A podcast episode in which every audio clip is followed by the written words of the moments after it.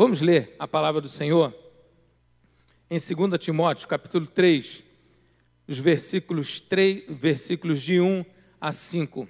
Eu ia falar sobre o bom soldado do Senhor, que também nesse livro, essa carta de Paulo a Timóteo, fala sobre a função de um soldado, mas lendo este texto, eu mudei essa palavra e coloquei o título, título desta mensagem: Foge também destes. É o texto, é o título desta mensagem nesta manhã. Os irmãos vão entender esses últimos dias que temos vivido as características desses últimos dias, o movimento mundial, o movimento da sociedade, o comportamento do ser humano, a gente vê que a cada dia a palavra de Deus se cumpre. Nós vamos estar abordando algumas coisas aqui e que Deus possa nos livrar de algumas características dessa, e dessas e de algumas pessoas que a gente talvez não tenha que se associar porque nós somos filhos de Deus. Sim, temos que pregar o Evangelho a toda criatura,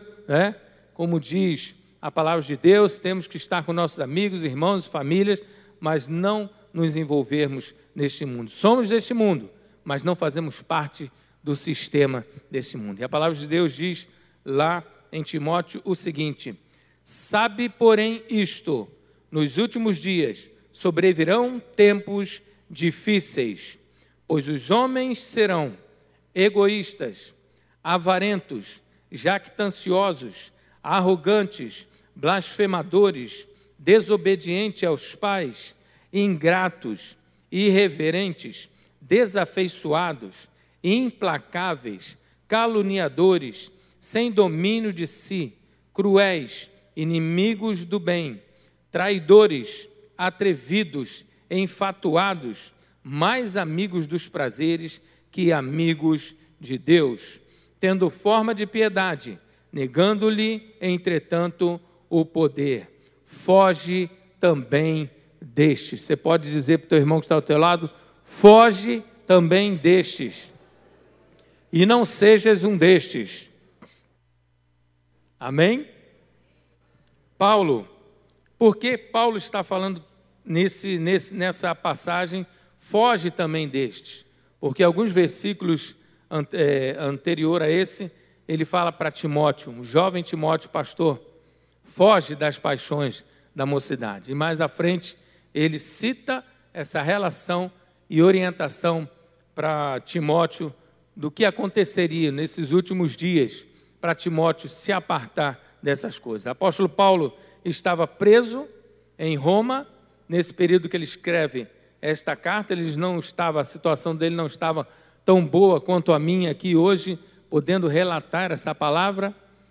Talvez tivéssemos que pregar essa palavra de joelho com o rosto no pó, porque a palavra que ele recebeu do Senhor numa prisão era para ele estar murmurando e não mandando palavra para ninguém.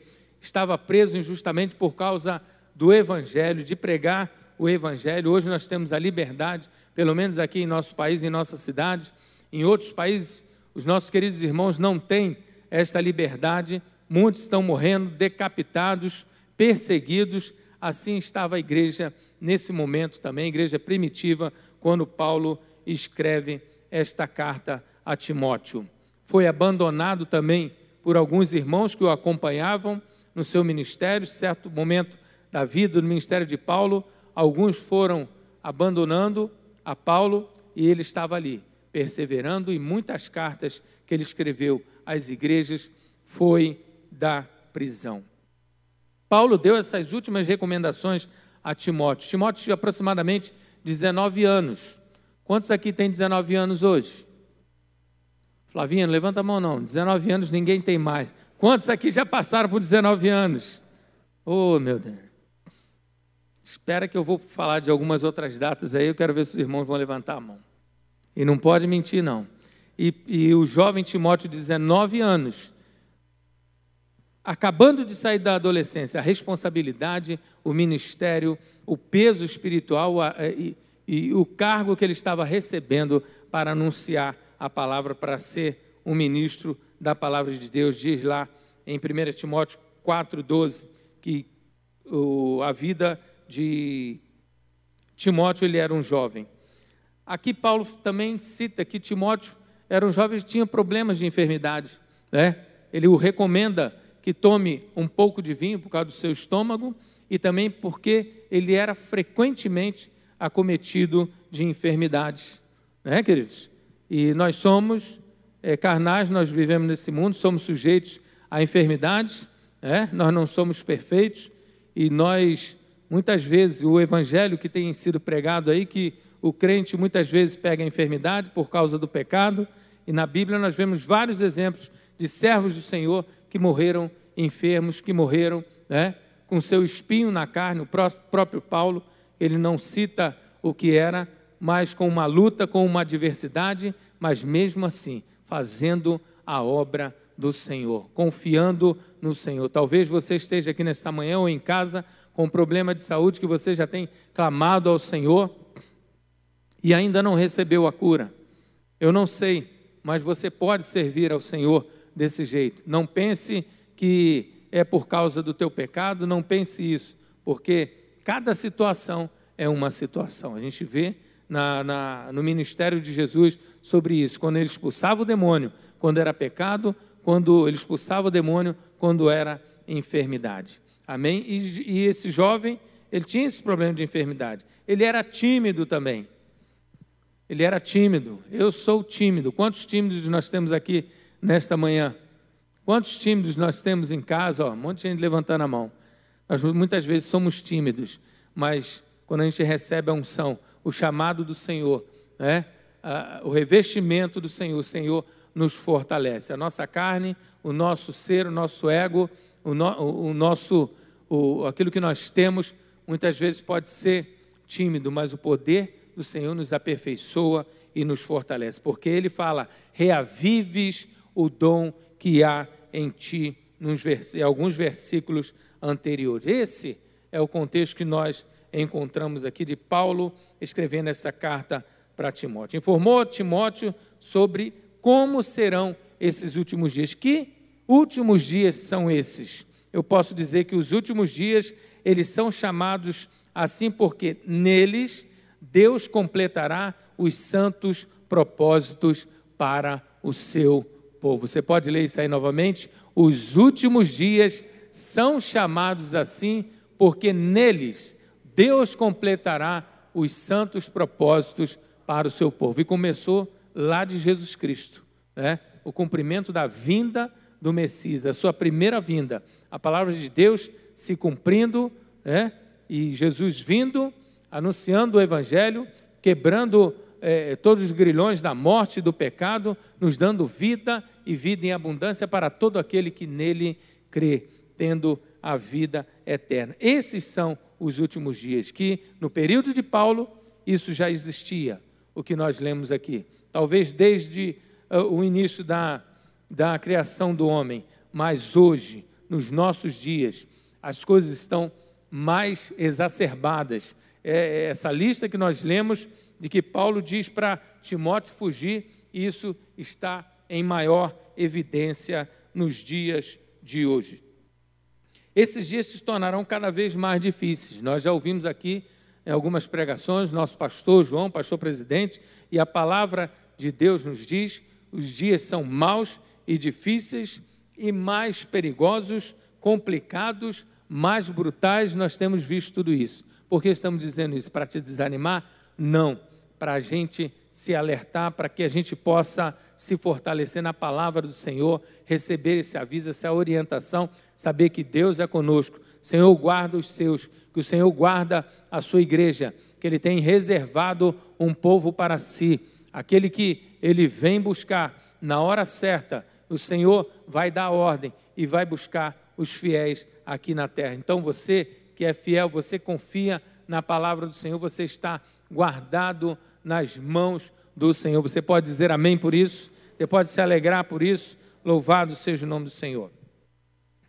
Isso porque nós vemos a violência a cada dia crescendo mais. A ação de Satanás no mundo, a ação do inimigo está cada vez mais é, é, evidente, porque ele sabe que a hora dele está contada. Ele sabe que a igreja vai ser e já é vencedora. Ele sabe que os dias deles está contado e ele joga todas as suas, as suas cartas, se eu posso dizer assim. E a gente vê que essa opressão, o que acontece é, hoje, nos nossos dias, nós vemos a mesma potestade quando Jesus foi expulsar os demônios daqueles endemoniados de, de os gadarenos. Em um texto da Bíblia fala dois endemoniados, outro, outra versão fala de um endemoniado, mas é aquele poder, aquela potestade que operava sobre a vida daqueles homens que foram libertos, depois opera hoje a ação do inimigo. Mas nós temos a ação do nosso Deus que é maior. Amém, queridos? Essas características já começaram a se manifestar no tempo de Paulo, como eu já disse. E do versículo 2 ao 4, nós lemos aqui, nós vamos é, classificar cada um desses temas que o Paulo pede para Timóteo fugir. O primeiro deles, com relação aos seres humanos consigo mesmo. Nós vamos subdividir é, essas classificações, em primeiro lugar, com relação a si mesmo. Paulo fala que foge daqueles que são egoístas. Egoístas. Quando nós éramos antigas criaturas, né? não éramos criaturas do Senhor, andávamos no mundo aí afora, éramos egoístas. Amém? Quantos aqui eram egoístas e hoje podem ser? Eu fui liberto do egoísmo, porque eu tenho Jesus no meu coração. No outro dia eu estava manobrando o carro, vindo uma rua aqui atrás, e tinha um carro parado no meio da rua. O folgado egoísta, achando que a rua era dele, não era Uber, não. Os irmãos fazem Uber, não, tô, Uber, não estou aqui acusando os Uber, porque era um carrão grande. O rapaz, um senhor, estava parado, falando no celular, esperando outra pessoa e tumultuando. Tive que desviar, outros que vieram tiveram que desviar. E continuou lá por um bom tempo, aí depois uma outra pessoa entrou no carro e saíram. Pensa que o mundo é só dele, é só para mim, é meu, não pensa nos outros. Isso aí a gente vê no nosso dia a dia.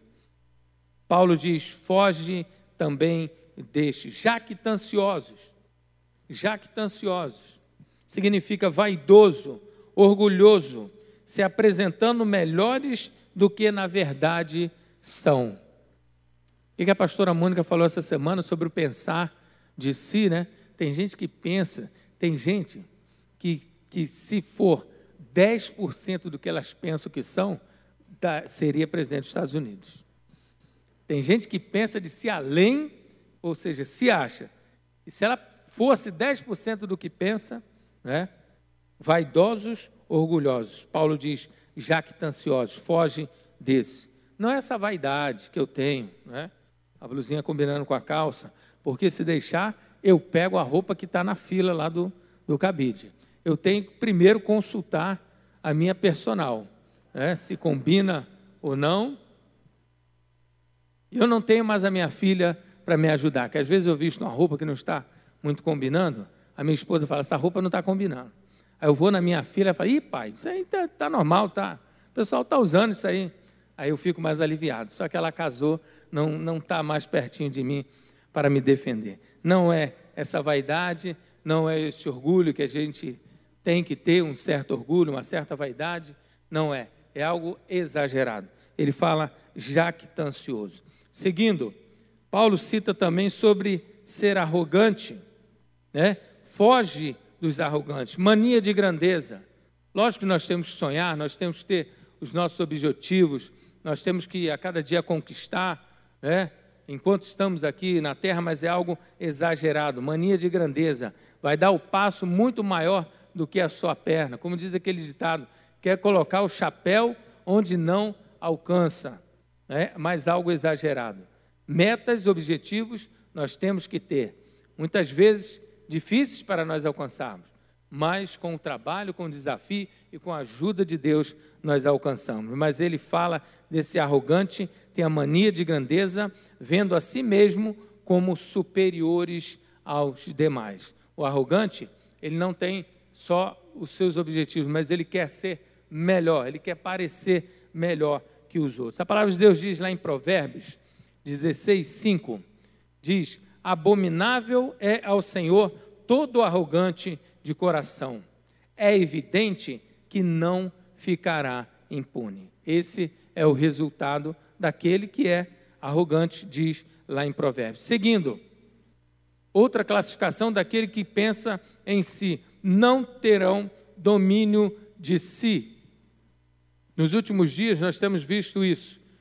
O homem não tem domínio de si. Ao contrário daquilo que a palavra de Deus nos diz lá em Gálatas, nós não vamos ler esse versículo, mas se você quiser anotar sobre o fruto do Espírito, eu poderia dizer um dos gominhos do fruto do Espírito, que seria o domínio próprio, está lá em Gálatas 5, 22 e 23. Isto falta para muita gente. E nós, como cristãos, lavados, remidos pelo sangue do Senhor, a cada dia nós temos que lavar os nossos pés. Amém? Como foi dito o devocional de hoje, como Jesus lavou os pés. Nós temos lavado, somos salvos, remidos pelo sangue do Senhor, mas a cada dia nos aperfeiçoar, cada dia pedir, pedir perdão ao Senhor, que muitas vezes somos falhos, cometemos pecados, mas não vivemos na prática do pecado, não temos prazer na prática do pecado, mas nós temos que lavar os nossos pés e não deixar passar. Temos que ter esse domínio próprio que o Espírito Santo de Deus nos concede. Amém, queridos? Então, esses quatro tópicos que nós abordamos aqui, que falam em relação a si mesmo, ao homem, a si mesmo, nós vamos passar agora aquilo que é relacionado ao teu próximo, ao nosso próximo. Tem uma lista maior aqui. A primeira delas é ser implacável. Paulo fala para Timóteo: foge dos implacáveis e não seja um implacável. O que é o implacável? Incapaz de perdoar. A pessoa inflexível, né? de dura cerviz, não, não, não curva a sua cabeça, não se humilha, não é, perdoa, tem o ódio ardendo como fogo, incapaz de perdoar. Se você nesta manhã precisa perdoar, faça isso. A oração do Pai Nosso, ela nos ensina isso. É tão simples, todo mundo conhece a oração do Pai Nosso. Mas quando chega naquele pedaço que fala para nós perdoarmos né, aos nossos devedores, senão nós não seremos perdoados pelo Senhor. A gente se esquece disso, perdoai. Porque muitas vezes a enfermidade que você tem, a tua vida não avança, a tua vida fica travada, você fica travado por causa da falta de perdão. O Senhor fala para você nesta manhã: perdoa, e o Senhor, você vai ver o que Deus vai fazer na tua vida. Esquece, né? Muitas vezes a gente sofre as consequências de, por uma falta de perdão, quantos males uh, acontecem conosco, injustiças, mas nós temos que perdoar e esquecer. Amém, queridos? Paulo fala para Timóteo sair. Foge dos implacáveis, foge e não seja como esses que não são flexíveis, esses que não são é, perdoadores. Segundo, caluniadores, pessoas que espalham contendas, principalmente no trabalho é assim, quando um quer derrubar o outro no trabalho, começa a espalhar fofoca e contenda para derrubar. Quem já não viveu, vivenciou isso aí. Hoje, nos nossos dias, isso está mais acentuado. Acusação falsa contra alguém. Foge desses caluniadores. Pessoas cruéis. Paulo cita aqui pessoas cruéis, sem nenhuma sensibilidade nem simpatias. Pessoas que desejam mal. A gente, a gente também vê, se for ficar vendo reportagens, determinados é, canais de televisão, só fala da crueldade, da violência, né, de morte, assassinato. Parece se a gente ficar só vendo aquilo ali, a gente não sai de casa. A gente não vive. Né? Mas nós temos que ver, vivemos nesse mundo, não somos desse mundo, mas tem muita coisa boa, mas tem muita coisa é, excelente aí para a gente viver, para a gente poder desfrutar. O nosso Deus, Ele é conosco, nos guarda, no, no, nos abençoa. Nós temos que olhar, trazer à memória coisas que nos trazem esperança, como diz a palavra do Senhor, encher o nosso coração de bênção, de vitória, de palavras de vida e o nosso coração não ser cruel, ser um coração bom diante do Senhor. Foge desses cruéis. Foge também dos traidores. Eita fé. Vou dar uma pausa aqui. Quem nunca foi traído? O problema do traidor, que são pessoas falsas, são perigosos e não parecem que são perigosos. É?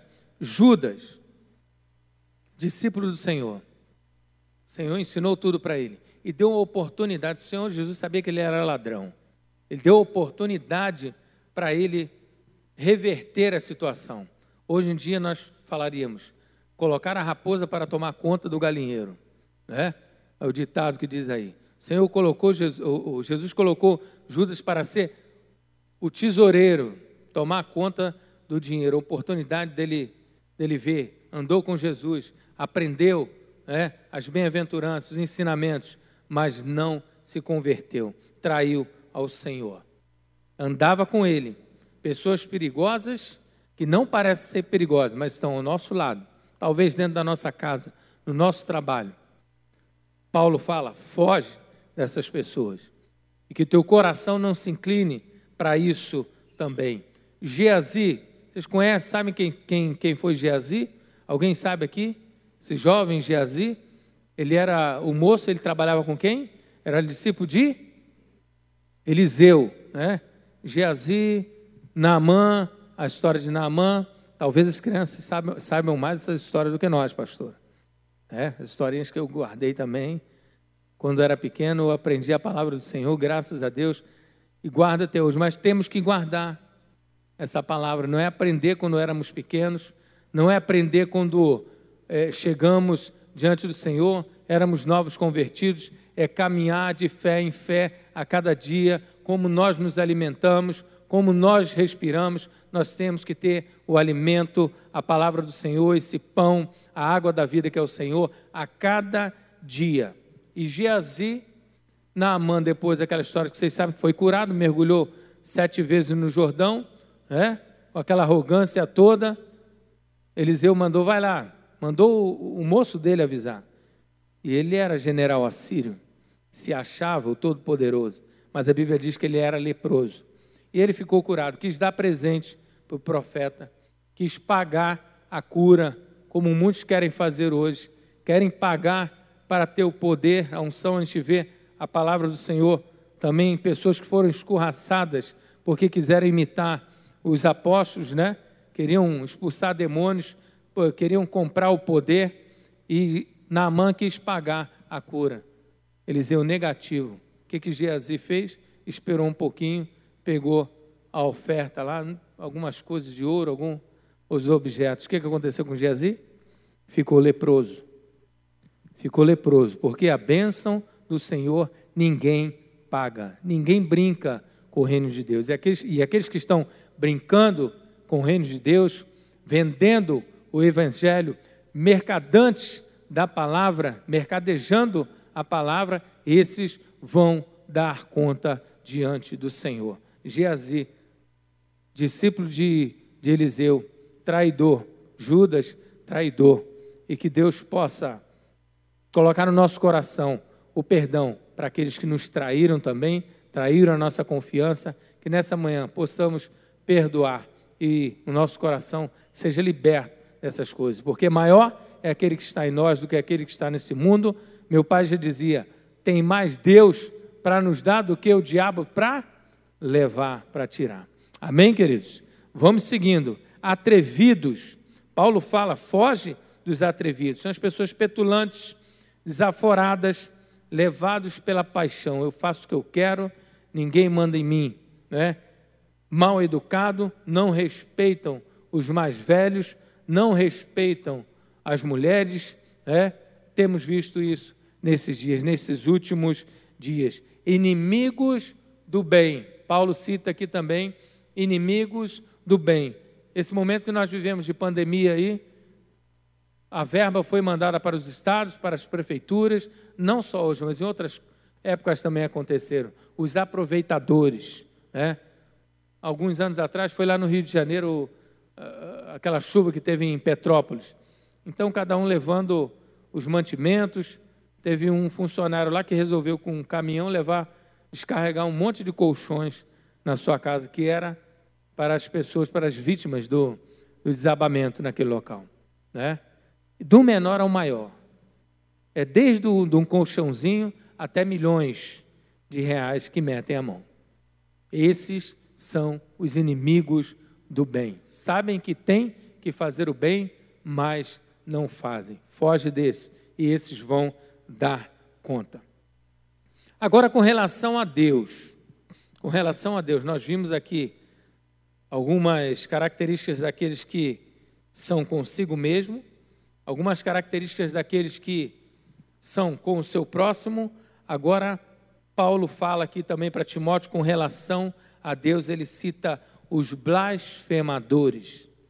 Blasfemadores são aqueles que zombam de Deus, que escarnecem do próximo, ou seja, daquele que prega o evangelho e anuncia as boas novas. Esse Paulo aqui, esse Paulo, ele era escarnecedor.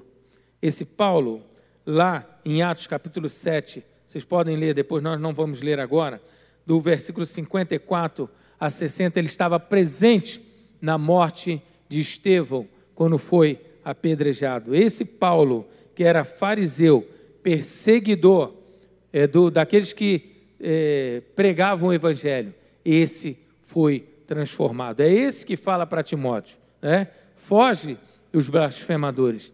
Ele ainda caiu em si. Ele se humilhou diante da presença do Senhor, porque quando Deus encontra alguém, não é? ninguém resiste. Paulo literalmente caiu do cavalo, caiu em si e foi transformado. É este Paulo que hoje vive o Evangelho e anunciando para Timóteo, dando essas orientações. Ele que era um zombador e hoje é transformado. Essa semana nós vimos também, cadê o nosso querido irmão Edu? Edu está lá em cima no som. Ele colocou antes de Cristo, não é a CDC, antes de Cristo, ele, antes de Cristo, entenderam? E depois de Cristo. Ele, quando era sem Jesus, uma foto dele, e hoje, como ele é com o Senhor, a transformação que Deus fez na vida dele, o testemunho que ele tem, o que o Senhor fez na vida dele, o que o Senhor fez na vida de Paulo, era blasfemador, era zombador. Dizem, essa palavra aí, vocês cristãos estão dizendo que Jesus vai voltar já há mais de dois mil anos. Só que a Bíblia fala, nós vamos ler, que para Deus, mil anos é como um dia, e um dia é como mil anos. Para Deus, o passado, o presente e o futuro está tudo à sua frente. Deus tem o domínio de todas as coisas, de todos os tempos, de todas as eras. Ele é eterno. Ele é o Alfa, ele é o Ômega, ele é o princípio, ele é o fim. Então, diante de Deus, tudo é uma coisa só. E lá em 2 Pedro 3,8, nós que somos limitados pelo tempo, e muitos, não sei se você já ouviu alguém falar para você que esse negócio de Jesus voltar é história, é ficção. Eu não entendo. Outro dia estava falando com a minha esposa, tem tanta ficção, tem uns filmes aí que eu não, não consigo ver. A pessoa consegue acreditar, né? Ou seja, a gente sabe que é ficção, mas muita gente consegue acreditar em algumas realidades daquele filme do que acreditar na travessia do Mar Vermelho, é, acreditar em Jonas no ventre do peixe, acreditar nos milagres, a palavra do Senhor. Aqui tudo está se comprovando a cada dia. Aqui tudo está se firmando, porque é a palavra da verdade. E hoje, nesse dia, o Senhor está confirmando, está falando conosco, porque tudo o que está acontecendo no dia de hoje, a palavra do Senhor já anunciou. Esse livro aqui ele é mais atual, ele é mais moderno do que qualquer livro que ainda vai ser escrito por qualquer homem inspirado por si mesmo. Porque aqui foram homens inspirados pelo poder do Espírito Santo de Deus. E tudo aqui está ligado, uma coisa à outra, porque é a palavra do Senhor. Paulo, que era um blasfemador, hoje ele fala para Timóteo: se livra dos blasfemadores. E nós lemos, vamos ler em 2 Pedro 3,8, que diz: Há, todavia, uma coisa, amados, que não deveis esquecer, que para o Senhor um dia é como mil anos, e mil anos como um dia. Em alguns versículos anteriores, cita aquilo que eu comentei aqui, que muita gente diz que está tardando, esse Deus está tardando, esse Deus não vem, esse Jesus que vocês pregam, isso é história da Bíblia. É isso que o inimigo quer fazer com a humanidade hoje. E a cada dia, vivendo o materialismo, vivendo as coisas desse mundo, ligados às coisas desse mundo, é hora de nós nos despertarmos. Como igreja, a cada dia eh, intensificarmos o evangelismo, o nosso testemunho, a nossa fé no Senhor Jesus para aqueles que nos rodeiam, para aqueles que estão ao nosso lado, a nossa família, e crer que o Senhor vai voltar, o Senhor vai cumprir a Sua palavra na minha vida. Ele não dormita, nem dorme, a Sua palavra não volta vazia, a Sua palavra é real e verdadeira. Confia no Senhor, porque aqueles que blasfemam vão se arrepender um dia. Paulo continua dizendo para Timóteo: os ingratos. Foge dos ingratos. Ingratidão é uma coisa terrível. E muitas vezes nós somos ingratos para com o Senhor. Quantas coisas o Senhor já fez por nós? Você pode parar alguns segundos e lembrar o que, que você era alguns anos atrás e o que você é hoje? Quantas coisas o Senhor fez para a tua vida? Quantas portas abertas? cura, libertação, salvação. Muitas vezes nós somos ingratos. Acontece uma luta, a gente esquece tudo que o Senhor já fez por nós. Assim como o povo no Egito. Viu transformação, viu o mar se abrir, viu as pragas, viu o maná cair do céu, né, codornizes, e cada hora murmurava. Cada hora, quando vinha uma adversidade, murmurava, questionava, reclamava, eram ingratos para com o Senhor. Os dez leprosos, a palavra de Deus diz lá em Lucas, capítulo 17, 17 a 18, nós lemos. Então Jesus lhe perguntou, perguntou para um do, dos leprosos, que, eram dez que foram curados: Não eram dez os que foram curados? Onde estão os nove? Não houve, porventura, quem voltasse para dar glória a Deus, senão este estrangeiro? Ele era um samaritano, os outros eram judeus conheciam né, a história, conheciam Deus, estavam vendo Jesus se confirmando, fazendo milagre, só um samaritano que voltou para agradecer. A ingratidão é algo muito ruim, muito triste para a vida daqueles que receberam a bênção do Senhor e muitas vezes também aquilo que a gente praticou para o nosso próximo. Quantos aqui já não foram, receberam a paga de uma ingratidão? Né? Quantas pessoas você já abençoou e já ajudou e foram ingratas para contigo? Mas perdoa, perdoa, porque o Senhor vai te retribuir muitas vezes mais. Foge também daqueles que vivem dessa forma. Amém, querido? Se a pessoa não quer mudar, você não vai andar com ela, com esse tipo de pessoa, e não vai ser influenciado. Se ela não quer mudança, é um problema dela, parte para outra. Mas o Senhor diz: foge dessas pessoas, a ingratidão. Os irreverentes. A palavra de Deus diz que aqueles que vivem abertamente para o pecado, na prática do pecado, é diferente daqueles que, lavados, remidos pelo sangue do Senhor, nós não temos prazer no pecado, nós não vivemos pecando, temos as nossas falhas, é uma coisa. E viver na prática do pecado abertamente, esses são os irreverentes que Paulo fala aqui. E em Romanos 6, 23, nós podemos ler também: Porque o salário do pecado é a morte, mas o dom gratuito de Deus é a vida eterna em Cristo Jesus, nosso Senhor. Você pode dizer amém por isso? Amém? Os irreverentes, foge desse. Alguns capítulos atrás, no 3,23 desse mesmo livro de Romano, fala que todos pecaram e carecem da glória de Deus. O único que não pecou foi o nosso Senhor e Salvador Jesus Cristo. Os irreverentes fogem, foge desse. Outra, esses irreverentes, nós podemos ver uh, o profeta Elias, no tempo do rei Acabe, de Jezabel, o povo que era chamado povo de Deus, que era conhecido como povo de Deus, o povo de Israel, estava vivendo na prostituição, na idolatria, idolatria a Baal, vivendo nos prazeres de Jezabel, e o Senhor levanta o profeta Elias ali naquele lugar e para dizer para aquele povo: vocês ficam cocheando, ou seja, vocês ficam titubeando, se dividindo entre dois deuses. Se o Deus de vocês é Baal, sirvam. Se o Deus de vocês é o Senhor de Israel, sirvam, mas não fica dividido servindo a dois senhores. Não fica com um pé numa canoa, assim como diz um ditado popular, e outro pé na outra canoa, que não vai dar certo. Não fica em cima do muro. Ou você é de Deus, ou você é do mundo. Ou você quer estar junto com Jezabel, ou você lá no palácio, na prostituição, ou você vive como Elias viveu lá no Ribeiro de Querite. Quantos ouviram o devocional essa semana sobre Querite? Ribeiro de Querite, né? Diferente do palácio, filetinho de água, os corvos levando comida para Elias, diferente do palácio, mas o povo, mesmo quando saiu do Egito, queria voltar para o Egito.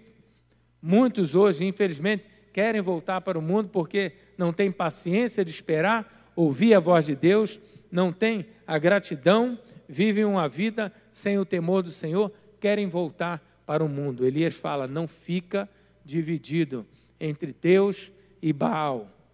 Se o teu Deus é Baal, sirva-o. Lá em Apocalipse, a carta às sete igrejas, nós vemos também uma delas que o Senhor falou: é melhor que você seja frio ou que você seja quente, porque se você for morno, vomitar-te-ei da minha boca, diz o Senhor. Nós não podemos brincar na presença do Senhor. Nós não podemos brincar. Está servindo ao Senhor, está na igreja, está no mundo. Nós temos que servir ao Senhor de todo o coração, colocar as nossas mãos no arado e não olhar para trás, não viver nessa prática do pecado, mas fomos lavados, fomos remidos, fomos transformados, vamos seguir em frente. Nem que a gente vá para a prisão como Paulo estava aqui dando esses ensinamentos a Timóteo. Ele continua: mais amigos dos prazeres do que amigo de Deus. Qual é o nosso prazer hoje? Meu prazer é te louvar, né? como nós cantamos. Meu prazer é estar nos atos do Senhor, né? Qual é o teu prazer hoje? Meu prazer é viver na casa de Deus. Será que o nosso prazer é estar na presença do Senhor? Ou é o prazer do mundo. O mundo oferece muita coisa. Assim como Jesus foi tentado, o diabo ofereceu. Se ofereceu porque ele podia dar as riquezas, os poderes, tudo do mundo. E o mundo oferece. E muitos caem nessa armadilha. Os prazeres do mundo sufocam, né? Aquela parábola da semente foi lançada, os espinhos, né? a influência do mundo sufoca. Você não deixa germinar você não recebe a palavra e deixa ela crescer no teu coração, o mundo sufoca. Mais prazeres, amigos dos prazeres, do que amigos de Deus. Com relação à família, queridos, Paulo fala, nós já vimos com relação a nós mesmos, com relação ao próximo, os irmãos estão entendendo? Com relação a Deus, e agora nós vemos o que, que ele, orientação que ele dá a Timóteo com relação à família desobedientes aos pais. Desobedientes aos pais. Naquela época já existia isso. Hoje está pior ainda. O Senhor está voltando. Os filhos não respeitam mais os pais.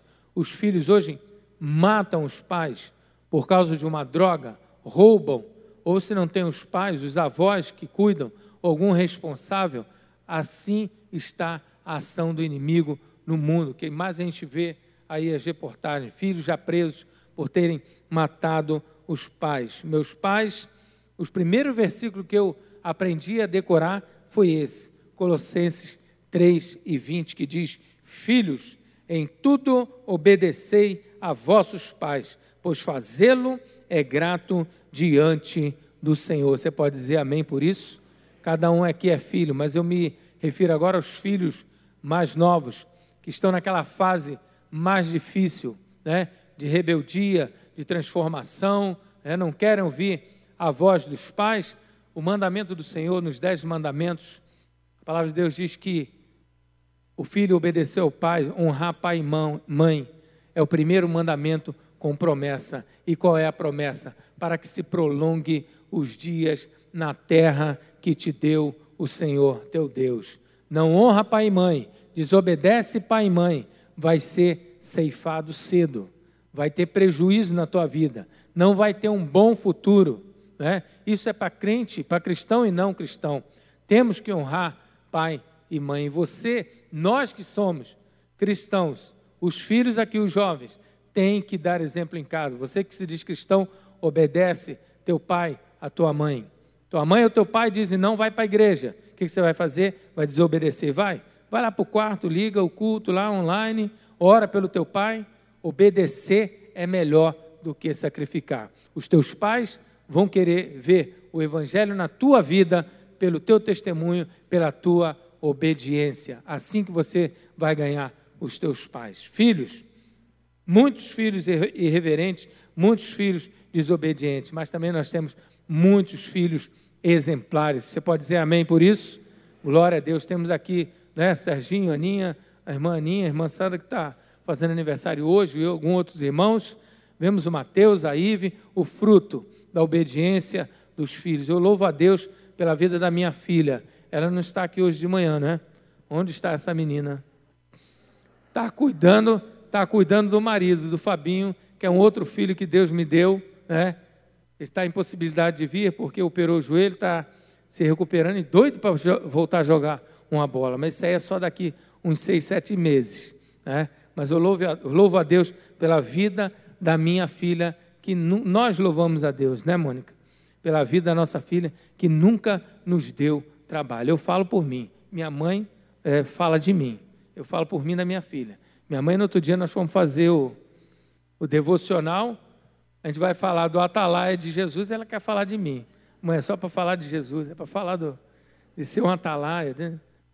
Ela fala de mim, eu falo da minha filha, que é uma bênção. Glória a Deus por isso. E que teu filho possa ser também. A, a Bíblia fala também que os pais não irriteis aos vossos filhos. Nós não vamos entrar nesse tema, mas fala também que os pais têm que ter equilíbrio, cuidar, amor, não é só dar bens para os seus filhos, mas dar amor, a presença, o carinho, o exemplo, né? Isso aí é muito maior. Mas ele fala, filhos desobedientes nos últimos dias. Agora, como isso vai mudar? Com a nossa ação, com a nossa presença, com o nosso exemplo, dando conselho a quem a gente conhece, né? Pregando o Evangelho, para que haja mudança na vida, para que os jovens eh, passem a obedecer a voz do Senhor, obedecer a voz dos seus pais e sejam abençoados. Ele continua e também dizendo as pessoas desafeiçoadas, ou seja, sem amor à sua família, desafeiçoados, não tem afeto à sua família. Essa foi uma oportunidade nessa pandemia das famílias estarem mais juntinhas, né? Por um lado, muito positivo, muitos exemplos positivos. O homem passou a lavar mais louça, eu já lavava, sempre lavei. Sou ajudante da. Sobra para mim a louça. De vez em quando eu faço uma comida, uma receita, mas a ordem é dela, a cozinha é dela. E eu faço minha bagunça lá, mas eu sei fazer bastante coisa. Mas podemos estar junto, juntos. Mas infelizmente muitas famílias nessa pandemia que se juntaram começou a dar curto-circuito, né? Pessoas que não têm afeição, desafeiçoados é isso. Não têm amor pela sua família. Prefere ficar o dia todo no trabalho ou fora de casa, chegar em casa para ver a família é um horror para alguns. Não suportam estar juntos. Pais, filhos, marido, mulher. Houve muito, muita separação também. A gente vê as pesquisas, o que ele fala nos últimos dias. Não tem amor a estar com seus familiares. Fazer aquela bagunça, né? A minha mãe adora a casa cheia de gente, de neto, o bisneto. Só o bisneto equivale para. Tem cinco anos, mas ele. Pô, é porque agora não está podendo sair muito de casa visitar todo mundo, o Levi. Mas ele minha mãe adora. E, e ela gosta da casa cheia de gente, gosta de cozinhar, gosta de fazer comida, né? sempre foi envolvida na, na igreja, na obra. Ela fala: Meu filho, eu cozinho desde sete anos de idade. Minha mãe me ensinou com sete anos de idade. Morava na roça, tinha que fazer e aprender, desde sete anos de idade. Então ela é acostumada a fazer. Eu adoro comer a comidinha dela quando eu, quando eu vou lá. Né? Daqui a pouco a gente está indo lá de novo. Prazer de estar na sua família. Tem esse prazer. Tenha esse prazer de estar com seus familiares, com seus filhos, brincando, fazendo bagunça, pulando no colchão da cama, quebrando a cama, mas a cama você compra outra. E aqueles momentos de alegria, né, de que você tem com seu filho, com a sua esposa, aquela intimidade, aquela brincadeira, isso aí não tem preço. E ele fala, nesses últimos dias desafeiçoados, foge desse. Eu lembro, eu estava lembrando essa semana com um amigo meu de trabalho, a filhinha dele está com um mês, eu falei, está com a cara de, de que não dormiu direito. Ele é, acorda de hora em hora, mas é assim. Falei, daqui, depois do quando ela estiver lá com, com dois meses, vai dormir melhor. A minha foi assim, com dois meses, dormia de, de meia-noite às cinco. Era uma vitória, meu amigo. Dormir de meia-noite às cinco, a criança. É ou não é, queridos? É uma vitória. E o primeiro banho, estava falando, já sabe trocar fralda? É, estou aprendendo. Primeiro banho foi, e no meu tempo não tinha esse negócio de, de fralda descartável, né? É fralda descartável, era fralda de pano. A descartável era muito cara, você só comprava para vir para a igreja, ou botava para dormir. Era um objeto, era igual arroz hoje. A, a fralda naquela época é igual. Não gasta muito, não, porque é o arroz de hoje. Mas compramos até uma secadora, lavar as fraldas. Participação da gente estar, prazer de estar com a família. Primeiro banho, minha esposa foi dar banho na menina com dois quilos de, de peso começou a chorar, começou a ficar com, é, toda delicada, mãe, depois da gravidez, aquele com o emocional já abalado, a nenenzinha pequena, falei, dá aqui comigo, deixa comigo, deixa comigo, é assim que se faz. Ah, mas glória a Deus, são esses detalhes. E não tinha papai, não tinha mamãe perto, a família toda de longe, né? A gente se fortaleceu ali como família. Prazer de estar juntos como famílias. Quem nos ajudou? Irmãos, assim como Serginho, Aninha, nossos pastores aqui, sempre estavam conosco, nos abençoando. Vários irmãos, essa família que nós ganhamos aqui em Santos. Mas eu amo a minha família que está no Rio de Janeiro, a nossa família. E é assim que Deus fez conosco. Amor à família. Infelizmente, desafeiçoados. Não tem prazer, não tem afeição, não tem prazer de estar com os seus. Continuando nós já estamos terminando. Agora, com relação ao dinheiro, Paulo fala para Timóteo: os avarentos, foge dos avarentos. Tio Patinhas. Quem já leu a história do tio Patinhas aqui? Está com, com medo de levantar a mão? Dizer que tem mais de 50 anos, 60? Quem já não viu aquela novela, o seu nonô, Aí, olha o Edson, já passou de 55. Né? Ari Fontoura, 1984. Seu nonô, se ele mergulhar com, com, com um comprimido efervescente de vitamina C, aqui ele atravessa até o Guarujá e o, e o comprimido não, não derrete. Esse assim é o avarento, é o mão de vaca, é o sovino, como diz, é aquele que é obcecado por adquirir e acumular dinheiro. Não é pecado você guardar o seu dinheiro, fazer a sua poupança, investir na bolsa, investir no ouro, você ter o controle das suas contas, planejamento familiar, isso tudo é importante, mas o avarento é aquele que tem muito e não abre mão para nada, não ajuda a nada. Tem irmãos aqui que, mesmo desempregados, né, tendo um pouquinho ainda, ainda ajudaram, cooperaram, doando cesta básica. Né? Eu sei de irmãos aqui que, mesmo desempregados, tendo pouco, e mesmo tendo pouco, ainda ajudaram a outros que estavam precisando mais. Esses são aqueles que não são apegados aos seus bens, não é apegado ao dinheiro, não é avarento. Esse recebe a benção. Lá no Novo Testamento, no, no livro de Atos, a igreja primitiva, eles vendiam suas casas, vendiam os seus bens, né? Esse texto é muito conhecido em Atos, capítulo 5, versículo de 1 a 11, de Ananias e Safira. Venderam os seus bens e falaram que tinham vendido por um preço e deram oferta é, a menos do que eles tinham vendido. Não tem pecado nenhum você ficar com seu dinheiro, você não quer ofertar, o dinheiro é seu. Né? É todo direito. Trabalhou, Pedro falou: o dinheiro é teu. A casa, se tivesse vendido ou não, é tua, o dinheiro é teu. Mas para que mentir? Por que deixou Satanás né, enredar o teu coração? Entendeu? na mesma hora, suspirou, caiu e morreu.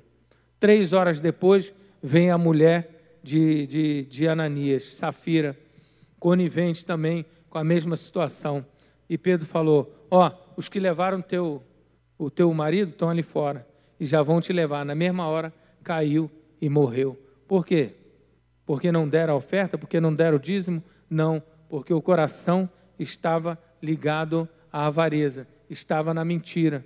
Você não tem obrigação de ofertar, você não tem obrigação de dar o teu dízimo. Dá aquele que tem o coração voluntário, como diz a palavra do Senhor. Cada um contribua conforme os seus bens, diz a palavra do Senhor. Não adianta você querer dar além do que você ganha, você não vai comprar Deus com isso, você não vai comprar né, a bênção com isso. Tem gente que oferta, entrega o dízimo pensando em receber. Nós fazemos de coração voluntário, entendendo que isso é parte da nossa adoração, do nosso culto ao Senhor. Quando trazemos nossos dízimos, a nossa oferta, como nós vamos fazer aqui ainda hoje, para sustento da casa do Senhor, para manutenção das nossas igrejas, para continuarmos pregando esse evangelho até o Senhor nos buscar. Nós fazemos com amor, com alegria no coração. Lá em Provérbios, capítulo 11, versículo 24 e 25 diz: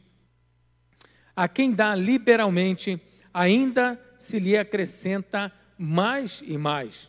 Ao que retém mais do que é justo, ser-lhe-á em pura perda. A alma generosa prosperará, e quem dá a beber será descedentado. Você pode dizer amém por isso? Aquele que tem um coração aberto não é pecado você investir, porque se você é avarento, você é que é só para si, você tem milhões, você coloca na aplicação de um dia para o outro, meu amigo. Vai tudo embora, como foi, como muita gente perdeu. Agora, muitos ganharam, mas muito, muitos que tinham, né, perderam tudo, perderam muito dinheiro. E tem uns que chegam, o amor é tanto ao dinheiro que não aceita, uns se matam, uns se jogam de cima do, do prédio porque perderam os bens materiais, porque é avarento. Tem prazer, amor ao dinheiro. E a Bíblia fala que o amor ao dinheiro, o amor ao dinheiro é a raiz de todos os males.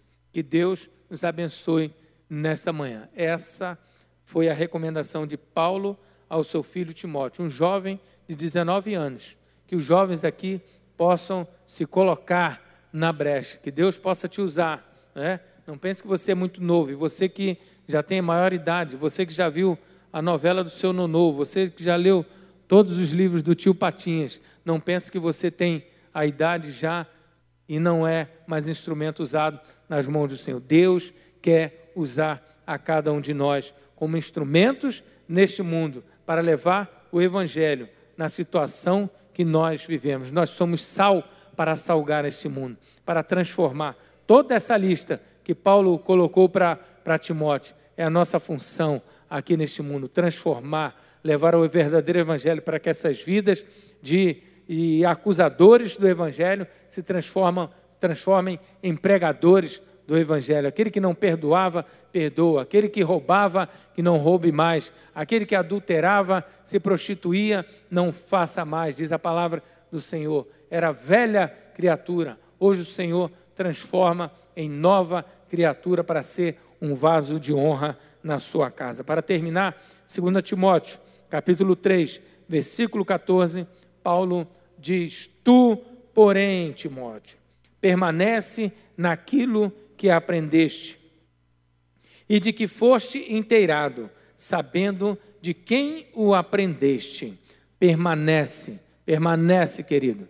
Não abra mão daquilo que Deus te deu.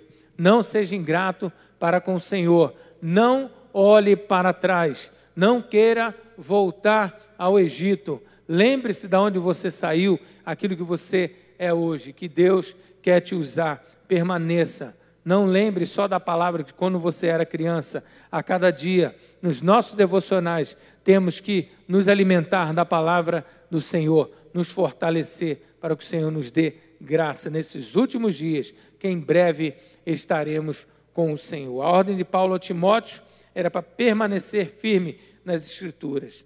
Nunca foi tão oportuna como hoje.